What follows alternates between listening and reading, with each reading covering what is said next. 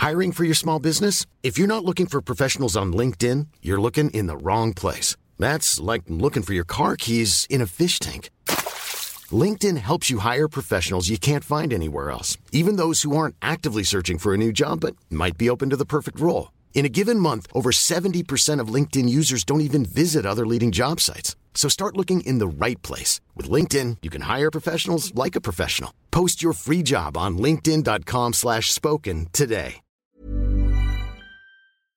C'est un événement majeur dans la guerre en Ukraine. Un barrage stratégique a été complètement détruit dans la nuit de lundi à mardi dans le sud de l'Ukraine, entraînant euh, notamment une immense inondation et suscitant euh, des inquiétudes par rapport à une centrale nucléaire de la région. Mais alors, que s'est-il passé euh, exactement? Quelles pourraient être les conséquences? Salut, c'est Hugo, j'espère que vous allez bien. C'est donc le sujet à la une des actualités du jour aujourd'hui. Bon, déjà, qu'est-ce qui s'est passé exactement? Eh bien, le maire de la ville de Nova Kakovka en Ukraine, Vladimir Leontiev, a affirmé euh, sur Telegram que des explosions avaient détruit les robinets vannes du barrage. Ces robinets donc qui permettent de contrôler la circulation de l'eau et donc euh, de l'arrêter. Et tout cela aurait donc provoqué la destruction de ce barrage et un rejet d'eau incontrôlable. Très concrètement donc, en ce moment, d'immenses quantités d'eau se déversent vers euh, la région de Kherson, une région du sud de l'Ukraine qui est aujourd'hui occupée en partie par la Russie. Et pour vous décrire un petit peu le barrage, pour que vous mesurez mesuriez un peu l'intensité de la chose, il mesure 30 mètres de haut, 3,2 km de long, et c'est en fait l'une des plus grandes infrastructures de ce type en Ukraine. Et ce barrage, il sert notamment à alimenter en eau la région de la Crimée, une région qui a été annexée par la Russie en 2014 et qui est donc actuellement sous le contrôle des Russes, tout comme d'ailleurs le barrage en tant que tel qui était jusqu'ici contrôlé par les Russes. Mais du coup, que se passe-t-il en ce moment? Eh bien, plus de 16 000 personnes sont actuellement en zone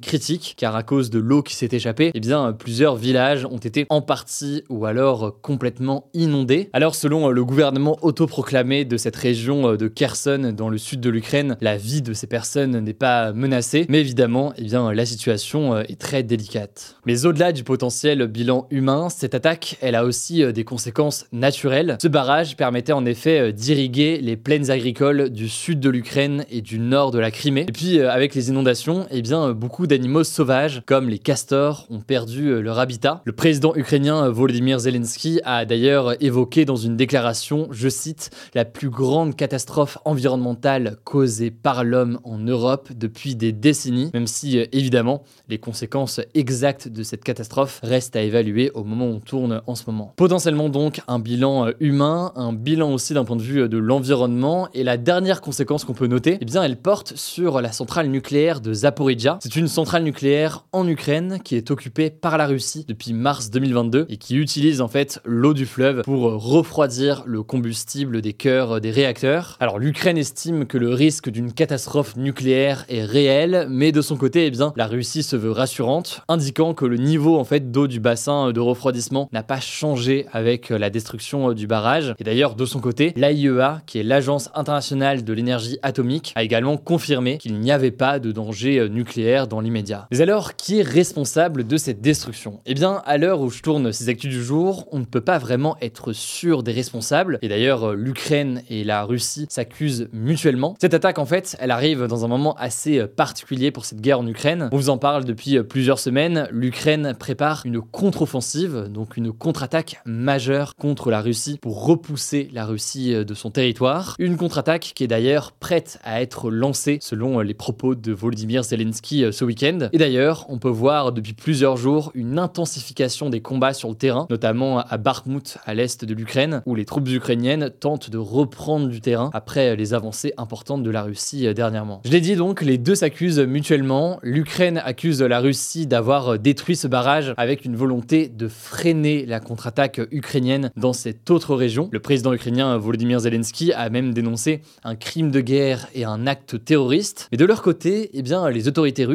Ont évoqué, je cite, des multiples frappes ukrainiennes directement sur le barrage. Vous l'imaginez là-dessus, les alliés occidentaux qui sont donc soutiens de l'Ukraine, eh bien, vont dans ce sens aussi, que ce soit l'OTAN, cette alliance militaire menée par les États-Unis, ou encore des dirigeants européens. Ils ont été nombreux à accuser directement la Russie. Mais en réalité, ce qu'il faut bien comprendre, c'est que les deux camps ont à y gagner et à y perdre. D'un côté, pour la Russie, si la région de Kherson est inondée, eh bien, ça pourrait éviter une progression des troupes ukrainiennes dans cette région, puisque ça pourrait faire partie eh bien, des endroits où cette contre-offensive ukrainienne pourrait euh, se dérouler. Ça pourrait donc être intéressant pour la Russie, et en même temps, euh, de l'autre côté, eh bien, la destruction de ce barrage, elle pose des problèmes d'approvisionnement en eau pour la population de la Crimée, que la Russie a donc annexé et sur lequel eh bien, la Russie exerce un pouvoir depuis 2014. Euh, Autrement dit donc, beaucoup de confusion à l'heure actuelle, quoi qu'il en soit, ça me semblait essentiel de faire un point aujourd'hui. Je vous mets des liens en description pour en savoir plus, la situation va forcément évoluer dans les prochains jours. On en reparlera du coup, notamment sur Instagram. Le nom du compte c'est Hugo Decrypt, si vous n'êtes pas encore abonné euh, là-dessus, euh, n'hésitez pas. Je laisse la parole à Paul pour les actualités en bref et je reviens juste après.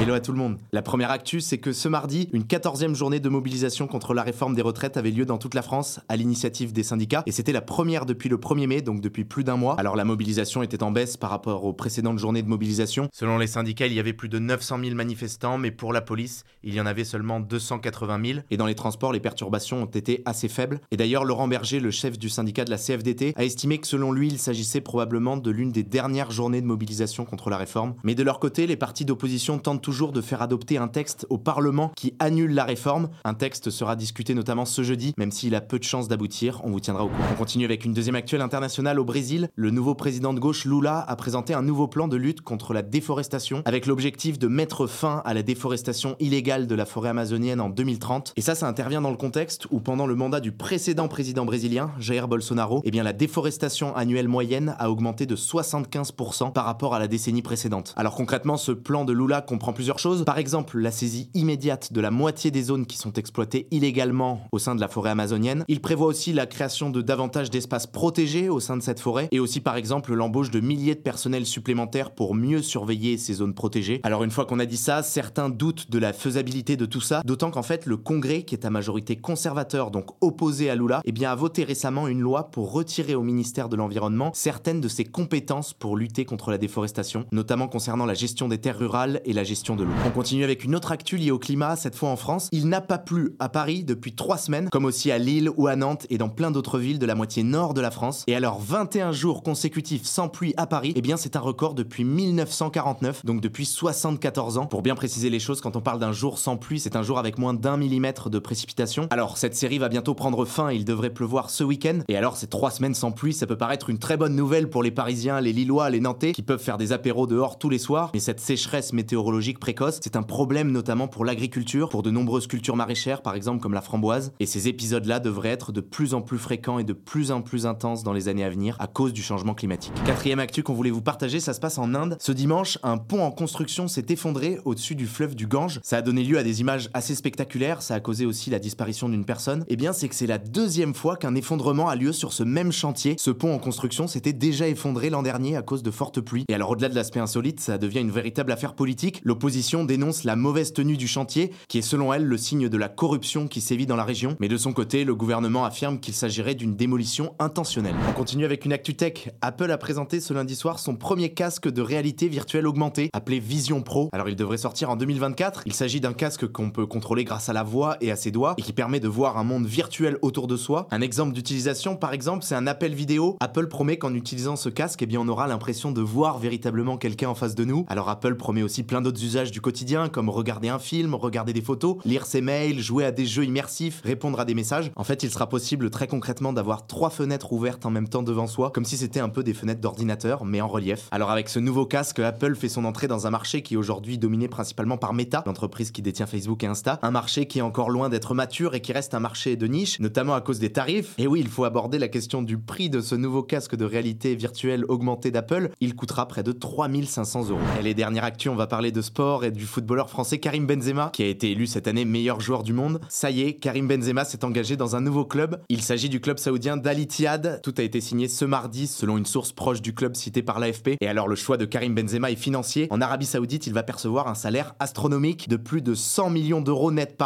selon certaines sources, d'autres disent encore même plus. Ça en fait c'est presque 10 fois plus que ce qu'il touchait à Madrid. Et alors au-delà de l'aspect juste sportif, c'est une actu qui est intéressante parce qu'elle s'inscrit plus largement, on en a déjà parlé dans une vidéo dédiée sur notre chaîne principale Hugo Décrypte, dans une stratégie de l'Arabie Saoudite d'attirer plusieurs des meilleurs joueurs du monde pour développer son influence dans le monde, à coup à chaque fois donc de salaires astronomiques. En fin d'année dernière, c'est le portugais Cristiano Ronaldo qui avait déjà rejoint le club saoudien d'Al Nasser avec un salaire de près de 200 millions d'euros par an. Et Benzema et Ronaldo pourraient bientôt être rejoints par Lionel Messi. Le club d'Al Hilal serait prêt à lui verser plus de 400 millions d'euros de salaire par an, ce qui serait là carrément le plus gros contrat de l'histoire du sport. On suivra ça. Voilà, c'est la fin de ce résumé de l'actualité du jour. Évidemment, pensez à vous abonner pour ne pas rater le suivant, quelle que soit d'ailleurs l'application que vous utilisez pour m'écouter. Rendez-vous aussi sur YouTube ou encore sur Instagram pour d'autres contenus d'actualité exclusifs. Vous le savez, le nom des comptes, c'est Hugo Décrypte. Écoutez, je crois que j'ai tout dit. Prenez soin de vous et on se dit à très vite.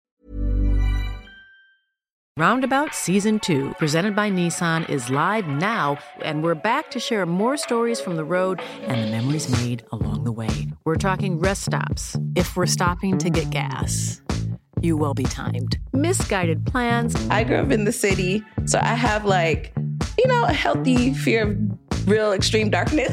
a lot of laughs. Y'all weird, but you, yeah, you, you were different. And so much more. Listen and subscribe wherever you get your podcasts.